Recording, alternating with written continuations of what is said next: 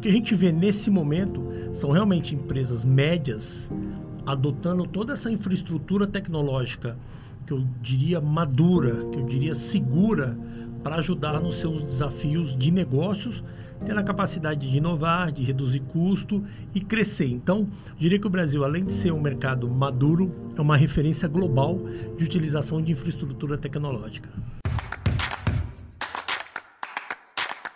Neg News, podcast que prepara você para o futuro.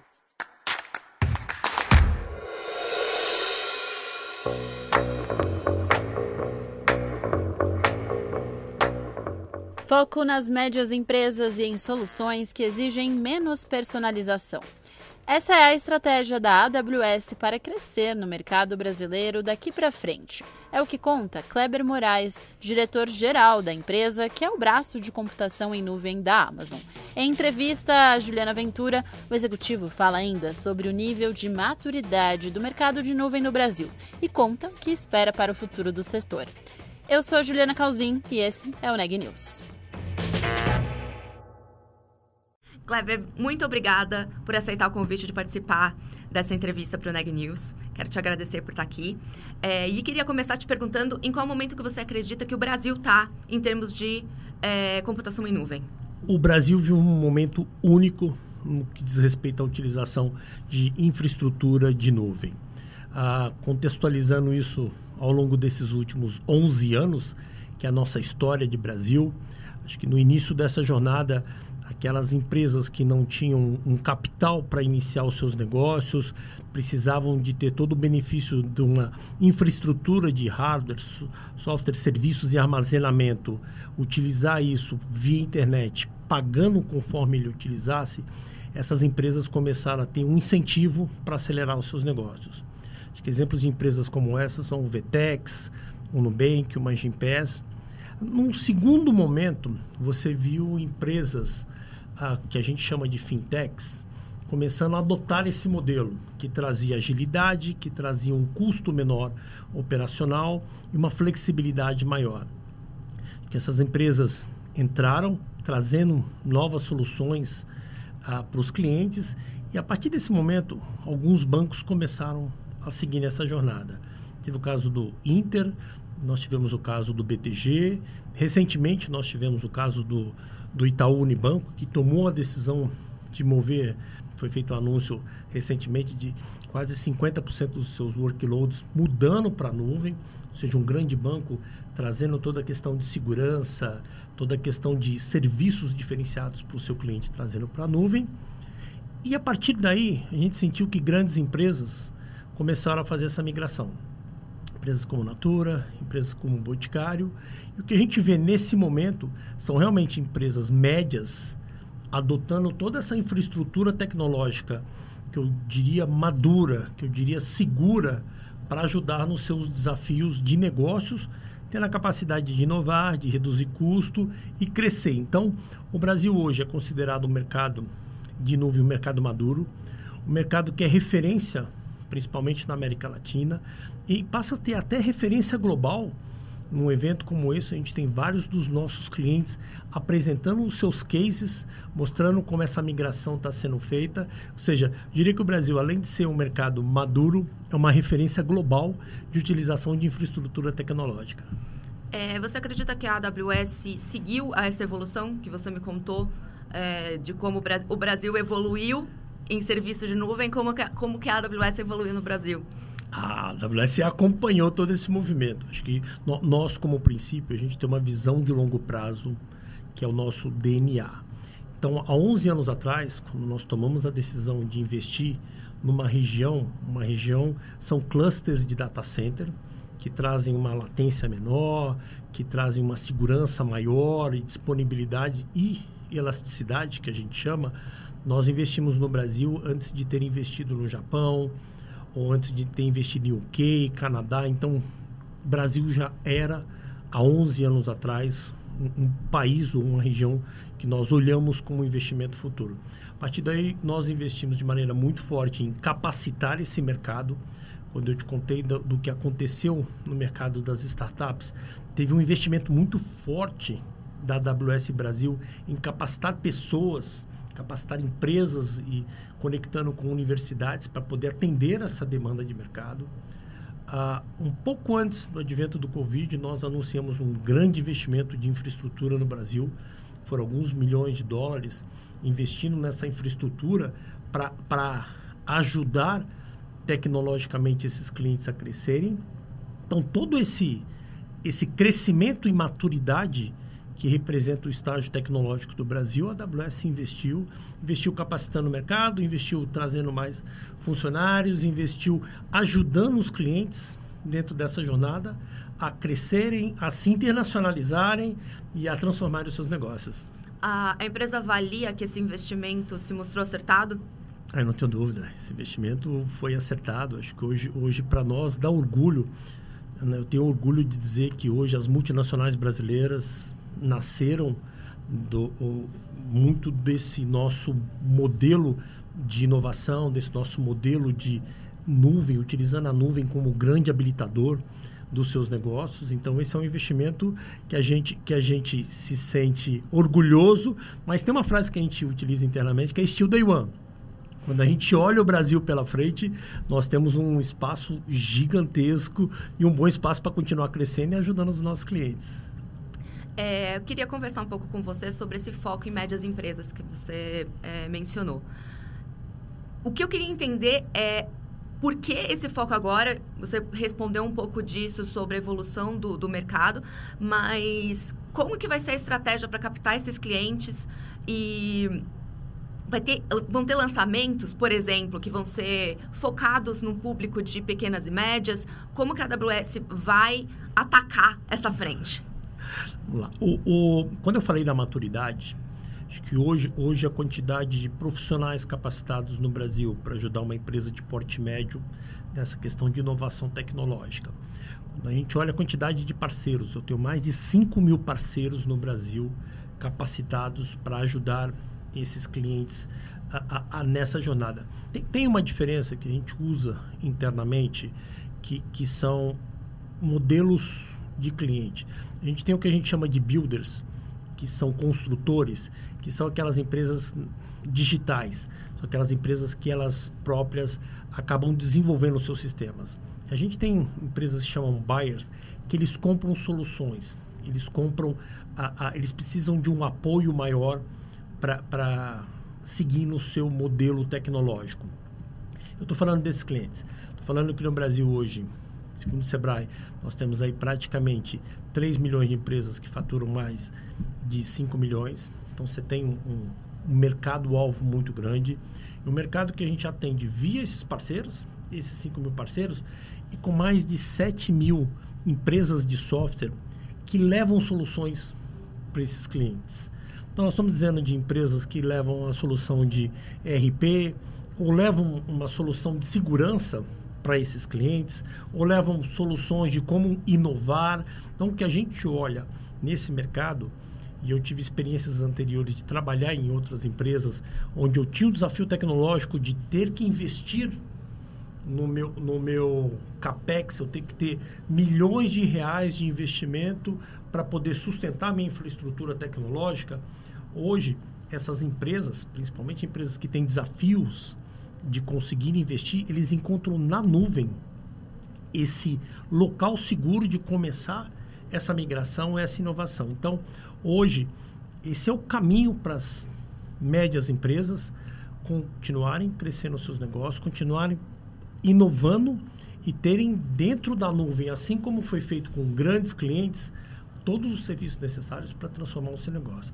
Para finalizar, o mesmo, a mesma tecnologia que eu levo para um grande banco, na questão de segurança, na questão do conhecimento de dados, na questão do, do toda essa infraestrutura, eu coloco à disposição de uma média empresa isso como diferencial competitivo para os seus negócios. Então, não tenho dúvida que esse vai ser a nossa estratégia para o próximo ano. Quando a gente fala de serviços em nuvens, é, existem um monte de pacotes que são customizáveis. Eu imagino, por exemplo, você citou a migração do Itaú. É, é Imagino que essa migração tenha sido feita de forma completamente personalizada para o Itaú. Como é que funciona é, quando a gente está é, tá falando de, de média empresa? Você existem esses pacotes que são personalizáveis também? É algo mais. A solução é, é um pouco mais do tipo plug and play, algo fechado, um pacote fechado. Qual é a diferença da solução que, que vai ser. É a mesma tecnologia, mas qual é a diferença da solução que vai ser é, oferecida para uma empresa gigante e para uma média empresa? É interessante que eu, eu vim de uma média empresa. Fui presidente de uma empresa que era de porte médio. Então, parte desses desafios que eu te contei de, de preparar o meu, meu planejamento e, e, o meu orçamento por próximo ano e os desafios que eu tinha para investir, eu, eu, vivi isso na pele. Então, é claro que uma, um, um cliente como o Itaú, que tem 3.500 pessoas certificadas na tecnologia, ele usa a, a, essa plataforma ou a, essa quantidade de serviços de maneira mais especializada, de maneira um pouco mais direcionada para ele. Quando você está falando de uma empresa de porte médio, você já vem com essa solução mais preparada, você já vem com ela padronizada. Então, se é uma solução de supply chain que nós acabamos de lançar, nós lançamos aqui uma solução de supply chain.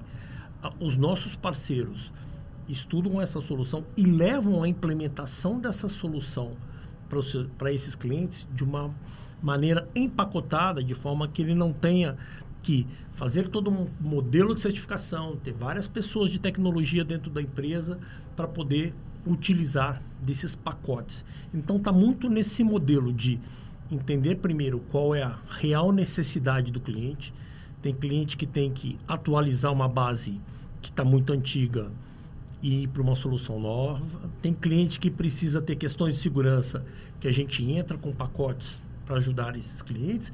E tem clientes que precisam inovar os seus negócios, que, de novo, através de parcerias, a gente ajuda esses clientes a seguirem. É, você acredita que essas médias empresas elas precisam de algum tipo de evangelização para entender que a nuvem é um caminho ou é, esse mercado, esse, esse essa fatia de empresas que vocês estão mirando agora já entenderam que, que essa digitalização e, e ter soluções na nuvem é um, é um caminho interessante em termos de negócio? É, é, bem interessante, porque no início da jornada, e por isso que a gente usa o termo jornada, porque, porque é um ciclo que a gente acompanha os clientes. No início, passou muito por essa evangelização. É explicar o benefício, é mostrar que aquilo pode ser um diferencial competitivo, essa fase, essa fase nós já superamos. Hoje nós estamos na fase de que não é se eu vou para a nuvem, é quando e como. Então, acho que para as várias empresas que estão nos escutando é assim. Eu como eu sou conselheiro de algumas empresas, na hora que alguém dessas empresas vem para mim com a requisição de um investimento muito forte para fazer na área de tecnologia, a primeira pergunta que eu faço é se ele já buscou alternativas de colocar isso na nuvem, porque isso faz com que o custo seja menor, isso faz com que a inovação esteja mais presente e a questão de segurança, que a gente falou aqui, que é fundamental para tudo isso, ah, ela é chave dentro desse processo. Então, eu diria que as empresas médias hoje é uma questão de diferencial competitivo, como a gente vê nas empresas grandes, uma questão de sobrevivência, porque isso viabiliza muito da redução de custo, da flexibilidade e da inovação. Ah, e é uma questão de contar com os nossos parceiros para seguir nessa jornada. Vocês batem bastante na tecla de agilidade e redução de custos. Uhum. É, existe uma média, por exemplo, de quanto que uma empresa consegue é, reduzir seus custos quando ela migra para a nuvem? Ah, nós temos casos pontuais que são, que são ah, publicáveis. Então, nós temos casos do Nasdaq, por exemplo, que fez uma migração dos seus data centers e economizou mais de 100 milhões.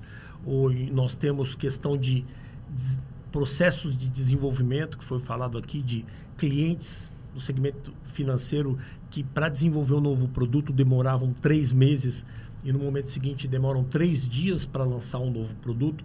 Então, ele tem muito a ver com aquele cliente com quanto que, em que momento que ele está dos seus custos operacionais.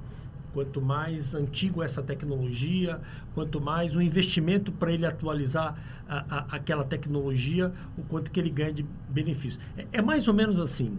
Você tem um carro que você deprecia ele durante muito tempo, você pode ter até um custo menor que ele já está mais depreciado, mas você tem que renovar esse carro a partir de algum momento.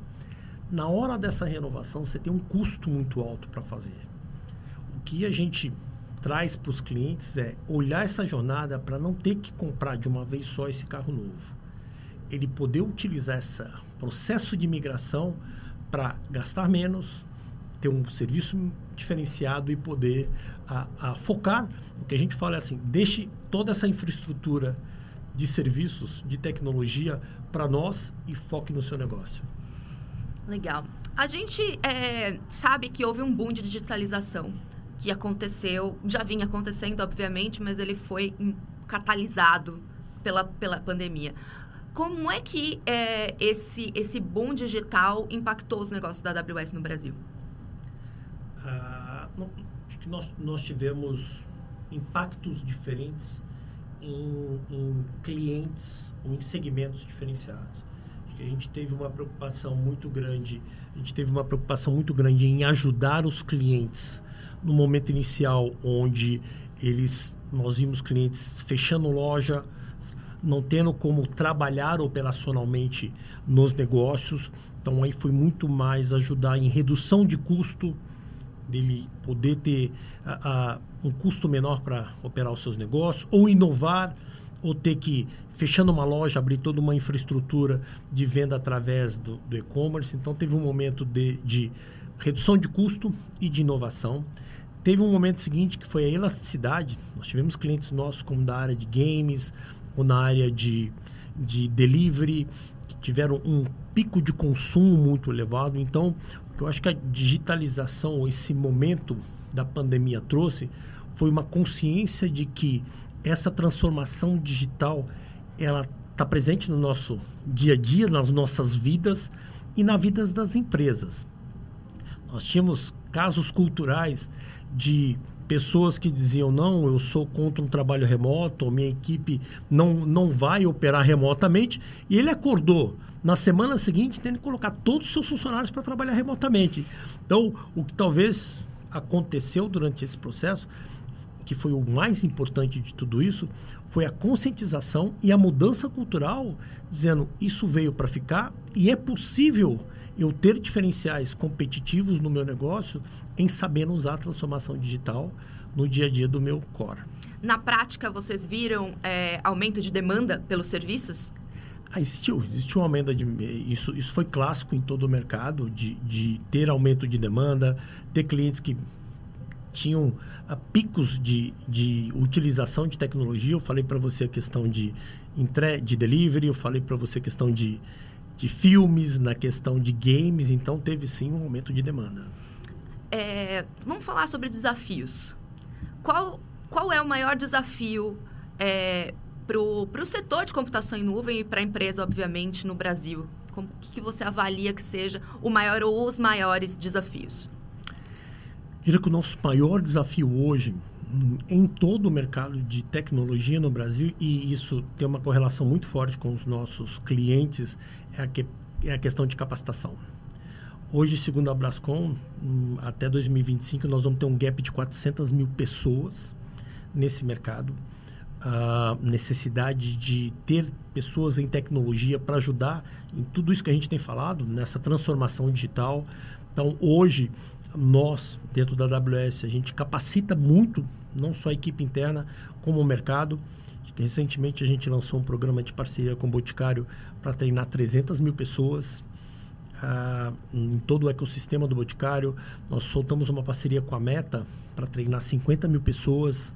Então, existe uma, uma, um desafio forte de capacitar pessoas no Brasil para ajudar essas empresas nessa transformação. E a AWS está fazendo a sua parte nisso, ou seja, a gente leva programas de capacitação para estudantes, a gente trabalha junto às universidades, a gente trabalha junto com a Fiesp para treinar todo o sistema S. Então, a gente tem feito um trabalho forte, porque isso retorna para nós, ajudando os nossos clientes a seguirem nessa transformação, ajudando recém-formados a ter um emprego diferenciado quando sai da faculdade e ajudando, o que eu gosto de dizer sempre, né, ajudando no sonho do brasileiro.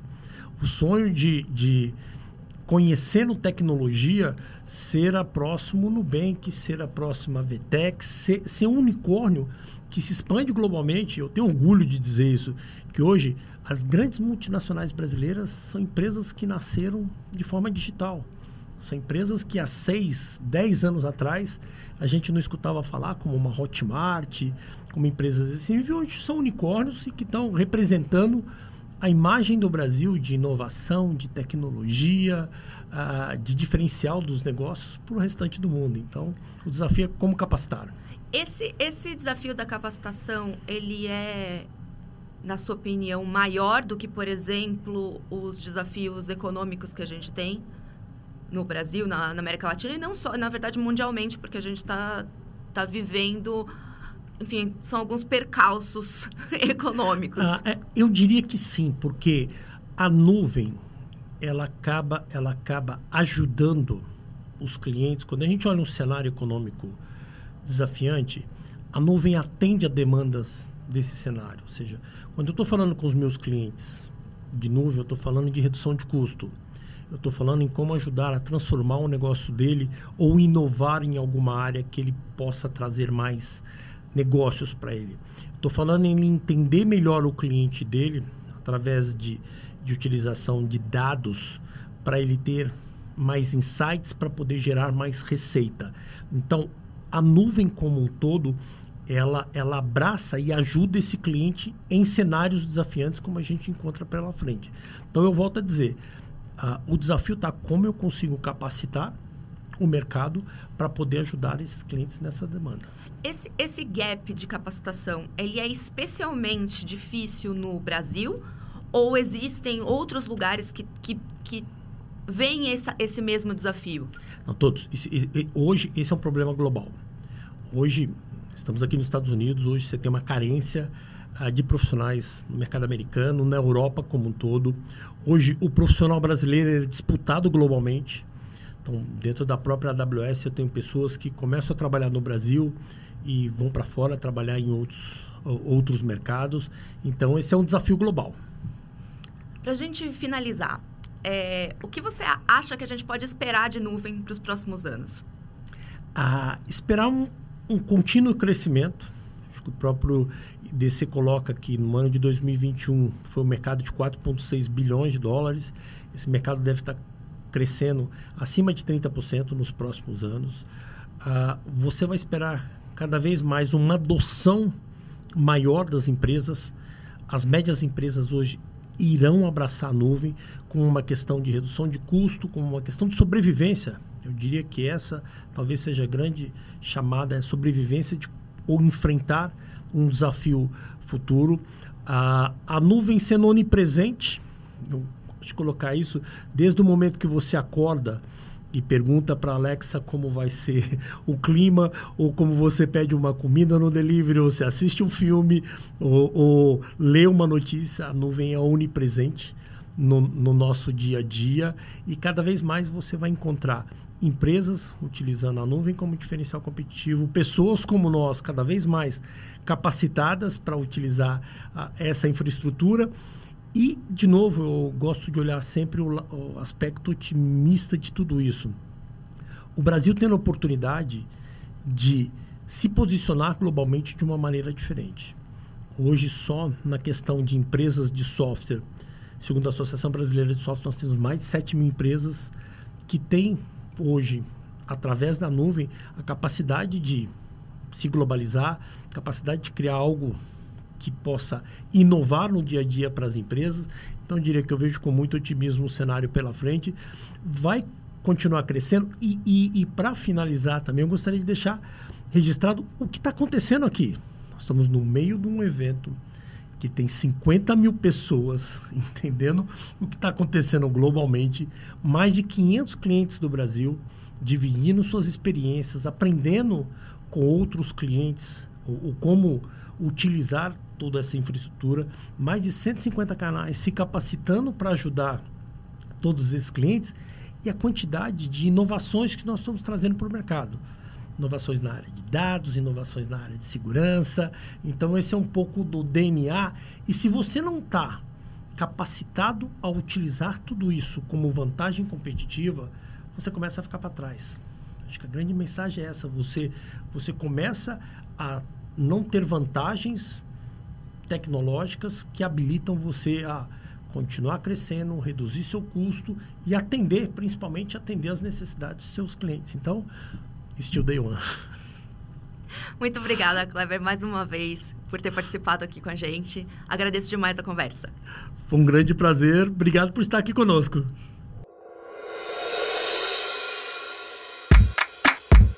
Este podcast é um oferecimento de Época Negócios inspiração para inovar. Ouça, acompanhe, compartilhe e nos siga nas redes sociais.